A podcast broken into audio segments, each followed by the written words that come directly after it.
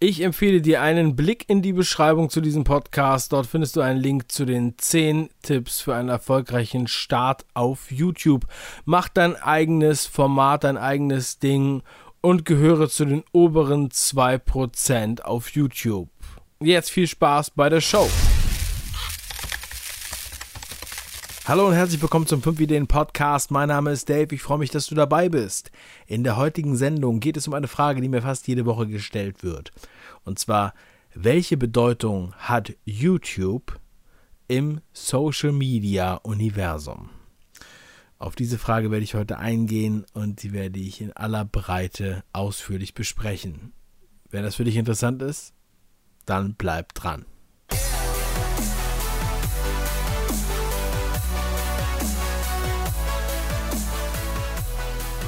Welche Bedeutung hat YouTube heutzutage als Social Media Marketing Tool? Wenn wir heute über Social Media sprechen, dann haben wir eine sehr, sehr große Bandbreite an verschiedenen Plattformen, an verschiedenen Medien, die es da zu beachten gilt. Und YouTube ist da schon eher ein alter Hase in dem Segment wobei YouTube auch erst zwölf Jahre alt ist und sich da schon sehr, sehr viel getan hat. Und ich muss sagen, in den äh, vier Jahren, in denen ich mich jetzt intensiv mit YouTube beschäftige, ich bin zwar schon seit 2005 mit den ersten Kanälen gestartet, 2005, 2006, damals noch 4 zu 3 Radio-Teaser produziert und dann unterschiedlichste Sachen ange äh, angefangen und ausprobiert und hier und da. Und da fragt man sich natürlich auch immer wieder, okay, wie ist hier der Stand? Ähm, wie geht es jetzt hier weiter? Und man reflektiert natürlich und weiß, dass auch eine Vorherrschaft niemals äh, absolut zu definieren ist. Ne? Siehe Nokia. Aber ich kann euch mit Fug und Recht und mit Erfahrung sagen, dass YouTube das stärkste Video Network, also die stärkste Videoplattform ist, die wir derzeit haben. Ich werde aber auch gleich auch noch auf andere Player eingehen. Einmal kurz vorab. Für alle, die einen groben Überblick haben wollen, wirklich mit den absoluten äh, Basic-Lektionen von Hacke bis Nacke, ich habe letzten Juli mir selbst eine Challenge auferlegt, in der ich jeden Tag ein Video gemacht habe auf dem Kanal herotube.de und dort werden, ich glaube, die wesentlichsten Punkte angesprochen. In über 30 Lektionen und dann noch Interviews und Frag Dave Sendungen, wo ich auf individuelle Fragen des Publikums eingehe. Also es sind, glaube ich, 50, 60, 70 Sendungen Material auf dem Kanal. Und ähm, das könnt ihr auf jeden Fall durcharbeiten, wenn ihr vorhabt, auf YouTube was zu starten oder euren eigenen Kanal äh, auf Vordermann zu bringen. So, jetzt ähm, fange ich mal an. die vielen Videoplattformen, die ich eben schon angesprochen habe. So, wir haben heute wirklich bei jeder Plattform eigentlich die Möglichkeit, mit Video oder mit Bewegtbild zu arbeiten. wir haben unheimlich viel gesehen bei Instagram im letzten Jahr. Erstmal wurde die, äh, die, die 10 Sekunden oder 15 Sekunden Grenze gebrochen und man kann bei Instagram als normalen Post eine Minuten Videos hochladen. Die müssen auch nicht nur viereckig sein, also 1 zu 1, sondern man kann halt auch 16 zu 9 Videos hochladen. Man muss das wissen, um dann die Tools auch vernünftig nutzen zu können.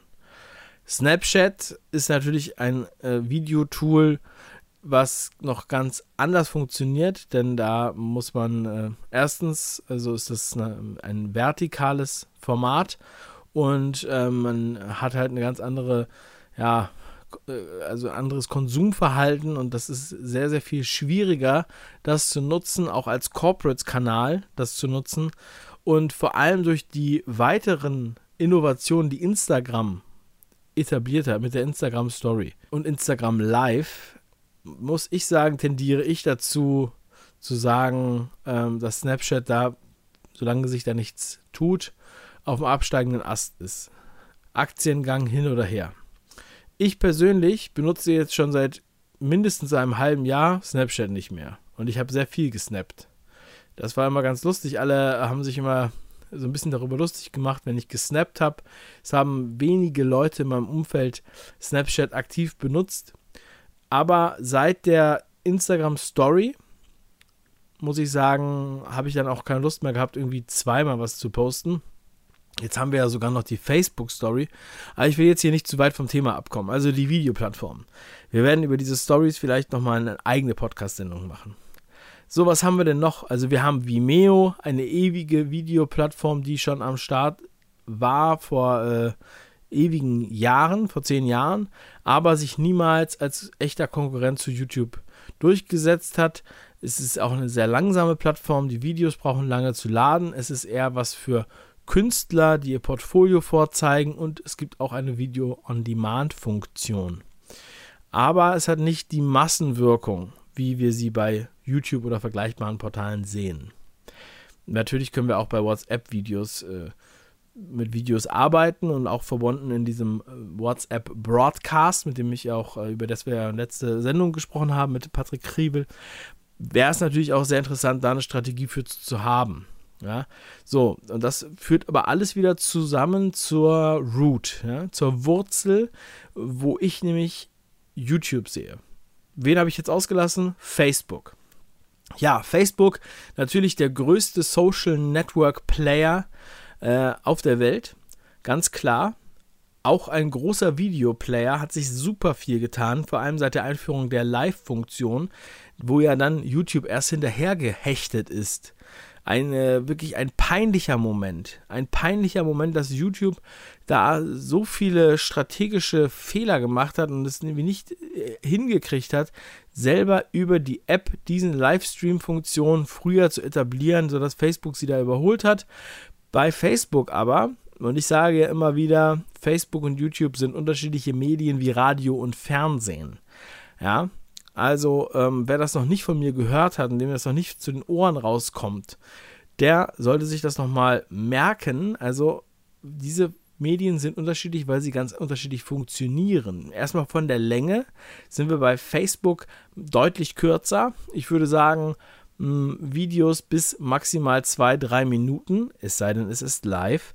Und ähm, wir haben da die, das Problem, dass bei Facebook alles im Nichts verschwindet nach ein paar Stunden oder nach einem Tag. Das heißt, wir finden nichts mehr wieder, wir können nichts wirklich wiederfinden. Es sei denn, es ist ein gehighlightetes Video auf einer Fanseite oder in einer Gruppe, was oben fixiert wurde. Das sind, das kann man aber nicht gelten lassen. Also, du findest bei Facebook nichts mehr wieder, was jetzt Wochen alt ist oder Jahre. Oder keiner macht sich die Mühe, so weit runter zu scrollen. Selbst aktiv danach zu suchen, ist ein Graus. So, und dann haben wir dazu noch, ähm, dass wir bei Facebook durch die News, durch den Newsfeed scrollen und dann haben wir viel Autoplay-Videos, die angehen, die stumm loslaufen. Da sind Untertitel sehr hilfreich, aber dadurch sind die Klickzahlen auch total, ähm, ja, sagen wir mal, und äh, sind die weniger repräsentativ, denn da sind halt auch einfach Klicks dabei, die werden von Facebook gezählt, obwohl da niemand das Video wirklich geguckt hat, sondern nur mal kurz vorbeigescrollt hat. Da gibt es die 3-Sekunden-Regel, wenn man das Video 3 Sekunden angeguckt hat, dann zählt es als Klick, als View. Und das führt dazu, dass dann halt viele Leute sich dann auch freuen, oh ja, ich habe hier die super Reichweite, aber da convertet nichts und ähm, ja, vergleichbar mh, hm, funktioniert es halt nicht. Das ist halt mehr Schein als Sein. Wohingegen wir bei YouTube wirklich auch Klicks und Resonanz proportional zueinander mh, hm, in den meisten Formaten existieren und wir das auch sehen. Ja. In Fake-Klicks bringen einfach nichts. Ja, wir wollen immer, dass da auch ein Response ist. Wir wollen, dass zumindest die Abonnenten hochgehen. Wir wollen Likes, wir wollen Kommentare, wir wollen Interaktion. Und davon lebt das. So, und da sind wir auch schon wieder beim Thema Facebook. Äh, Im Gegensatz zu YouTube. Bei YouTube haben wir wirklich das Archiv. Deswegen habe ich auch vorhin von der Root gesprochen. Vom Root-Verzeichnis in deinem Mac oder vom Root von der Wurzel, von dem aus dann der Stamm wächst und die ganzen Äste. So, wir haben die Möglichkeit mit YouTube ein, ein, wirklich ein, eine Datenbank aufzubauen, ein Archiv an Videomaterial, was immer wieder gefunden wird, was in der Suche von Google bevorzugt wird, was in der zweiten, zweitgrößten Suchmaschine der Welt verfügbar ist bei YouTube. Also wenn man etwas sucht, dann landet man unweigerlich bei YouTube und man landet sonst nirgendwo. Also bei, bei Google oder bei YouTube, ne? Da landet man nicht bei Instagram oder bei Facebook oder bei Snapchat und bei, äh, bei Vimeo vielleicht noch. Aber würde ich jetzt auch nicht unbedingt drauf bauen. So, und da merkt man dann halt schon, ah, alles klar, alles klar. Wenn wir dann diese Datenbank aufbauen, dieses Archiv, dann wir bauen auch an Bewegtbildstrategien, die dann in andere Formate reingehen. Ich habe übrigens Widme vorhin vergessen. Widme, neuer Player, seit einigen Monaten ganz krass gehypt. Viele Gamer sind am Start. Widme ist eine Plattform, die ist noch super langsam, ganz, ganz kleiner Startup im Endeffekt. Mm, wir haben da sehr viele, mm, also nur Englisch und, und Unterhaltungsformate. Wir haben viel Gaming und es gibt auch die ersten Deutschen, die zum Teil was auf Englisch da machen. Wir haben uns schon einige Kanäle gesichert. Also ihr könnt jetzt auf Widme, also wit vid.me gehen und euch schon mal die besten Namen sichern.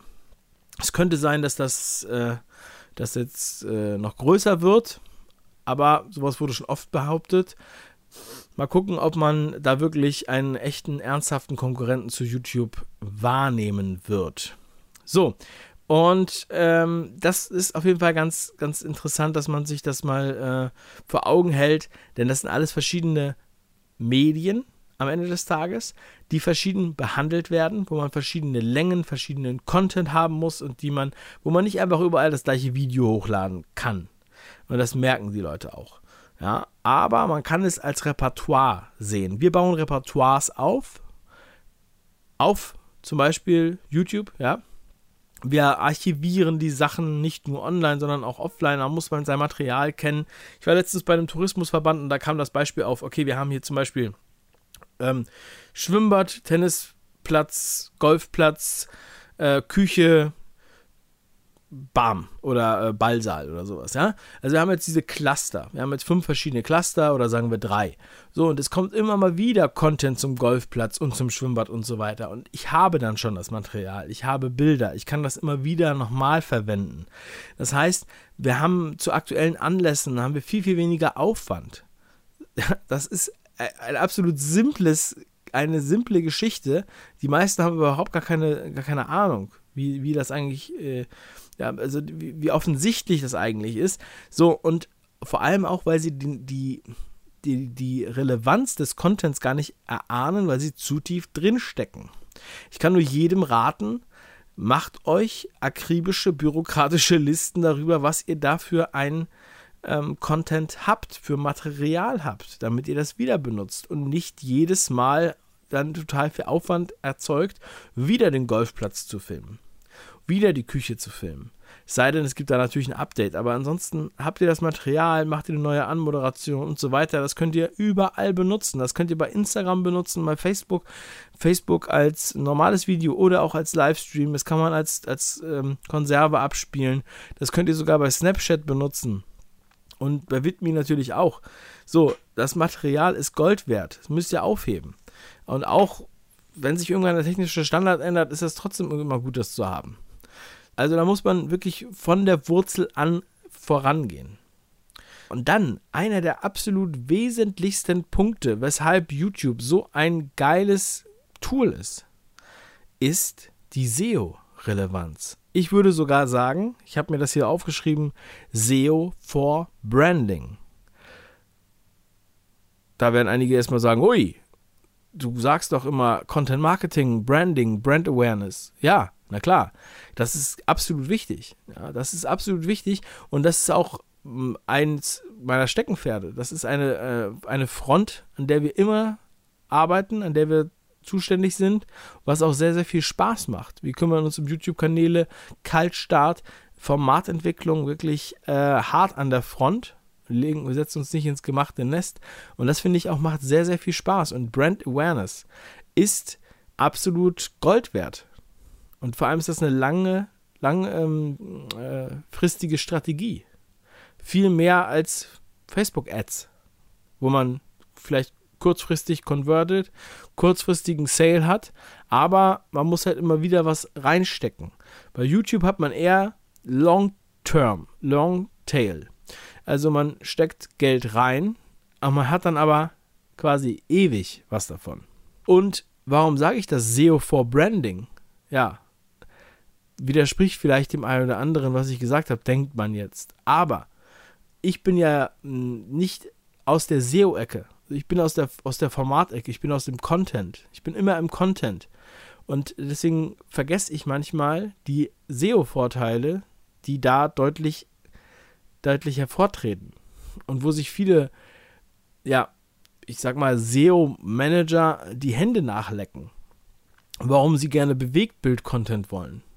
Weil Bewegtbild nicht nur, weil es natürlich von, von YouTube auch stark gerankt, äh, von Google stark gerankt wird, wenn man Bewegtbild-Content auf der Seite hat, sondern wie kriege ich denn die Leute zu der Seite? Wie kriege ich die denn zu Facebook? Wie erfahren sie denn von mir? Ich benutze YouTube als Multiplikator.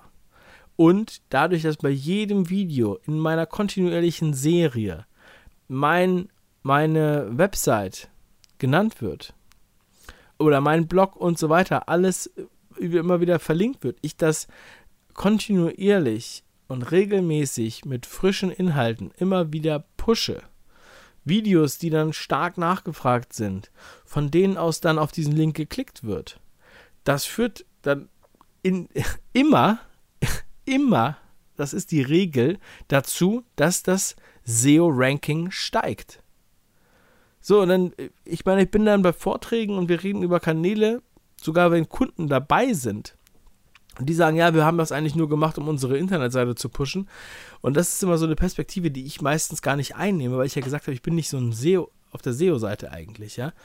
Mm, ich bin immer, immer sehr, ich bin auf den Analytics, klar, definitiv, aber hauptsächlich in der, in der Formatentwicklung und im Content. Und da wurde mir jetzt gesagt, nochmal, dass ich den, dass ich den Punkt der, des SEO-Tools YouTube einfach nochmal nennen sollte. Und deswegen, was war auch einer der Anstöße für diese Sendung jetzt hier. Und ich denke mir, das ist einfach absolut entscheidend, denn alle, alle lecken sich die Finger nach einer guten Google-Platzierung. Und ihr habt ja letztens den Podcast gehört bei, bei hier bei der Show ich weiß nicht, welche Nummer das war, 27 oder so, wo wir heißen Axel, die Axels von Zippel hier zu Gast waren. Und da sagt ja der Axel selbst, dass sie es geschafft haben durch ihr YouTube-Format, dass sie bei ihren Keywords auf Seite 1 bei Google sind. Wir schalten da keine Werbung. Und im Punkto Recruiting rennen sie denen die Bude ein. Ja. Also, wenn man sich das überlegt, das ist jetzt auch das ist jetzt ein Standpunkt, der ist mittlerweile uneinholbar in der, in der Branche, denn die haben 50 Sendungen da online und machen jede Woche eine neue Sendung, sind da seit fast einem Jahr auf YouTube, wurden zwar am Anfang belächelt, aber jetzt sagt man so im Slang, äh, ich glaube, das kann man ruhig mal sagen, also im Slang sagt man, die sind unfickbar. Ja.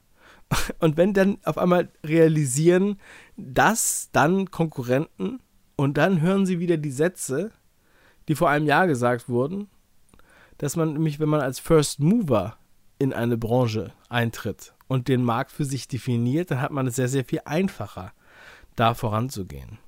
Und jetzt kann man sagen, okay, das hat zwar auch natürlich Geld gekostet, das zu machen, ja, es war aber verhältnismäßig günstig, wenn ich überlege, wie viele Videos das sind, wie viele Sendeminuten, wie viele Zuschauer und Abonnenten. Das heißt, wie viele Leute sich innerhalb dieses Jahres mit dem Content beschäftigt haben. Plus, wir haben diesen absoluten SEO-Mehrwert. Ja? Und wenn man das jetzt mal gegenrechnet, ich weiß nicht, das ist wahrscheinlich schon fast höhere Mathematik, wenn man das jetzt ordentlich vergleichen will, da werde ich vielleicht nochmal mein, ähm, guten Kumpel und Analytics-Freak, den Micha Jansen, zu äh, konsultieren, dass wir da mal vielleicht einen Vergleich aufstellen. Okay, wie können wir da die Rechnung machen? Wenn ich jetzt das organisch aufbaue, mit, über Content Marketing, über YouTube, oder was muss ich machen, damit ich quasi über Werbung diese Reichweite erreiche? So, und ich denke mir, da liegt es schon sehr schnell auf der Hand, was hier alles für Variablen in der, in der Rechnung zu berücksichtigen sind. Also ich finde es sehr, sehr spannend. Ich habe übrigens auch einiges zusammengestellt. Ich hatte ja schon erzählt von den HeroTube 30 Lektionen, die ihr einfach äh, auch unter jedem Podcast hier verlinkt findet. Einfach herotube.de oder HeroTube eingeben bei YouTube, dann, äh, dann findet ihr die Lektion dann wirklich rigoros durcharbeiten und Notizen machen und euch daran halten. Das ist schon ein bisschen älter, aber das ist alles äh, noch up to date. Ich habe da noch ein bisschen längere Haare, aber ansonsten ist alles beim Alten, sage ich jetzt mal. Und ihr könnt euch auch noch ähm, hier unter dem Podcast 10 Tipps für den erfolgreichen Start auf YouTube abholen. Dafür müsst ihr nur eure E-Mail-Adresse eintragen ich denke, es gibt noch tausende Sachen mehr zu erzählen zum Thema YouTube. Das ist mir ganz, ganz klar. Aber heute wollte ich da mal einiges auspointen um, ähm, und werde in einem der nächsten Podcasts sicherlich nochmal darauf eingehen können. Und wenn ihr da irgendwelche Fragen habt, dann schreibt mir einfach eine E-Mail oder schreibt mir bei Twitter. Steht unter dem Podcast verlinkt. Ich freue mich, dass ihr heute wieder dabei wart. Ich möchte, dass ihr was draus macht. Geilen Content und immer mit einem Auge offen, auch für SEO. und ähm, ja, ich wünsche euch noch eine wunderschöne Woche und genießt den Feiertag heute, der 1. Mai, Tag der Arbeit, aber ist frei. Also holt euch ein gutes Buch, wenn ihr nicht gerade demonstrieren seid. Und ansonsten Freut euch drauf. Sonntag gibt es wieder eine 5-Ideen-Folge. Bis dahin, beste Grüße, euer Dave. Ciao.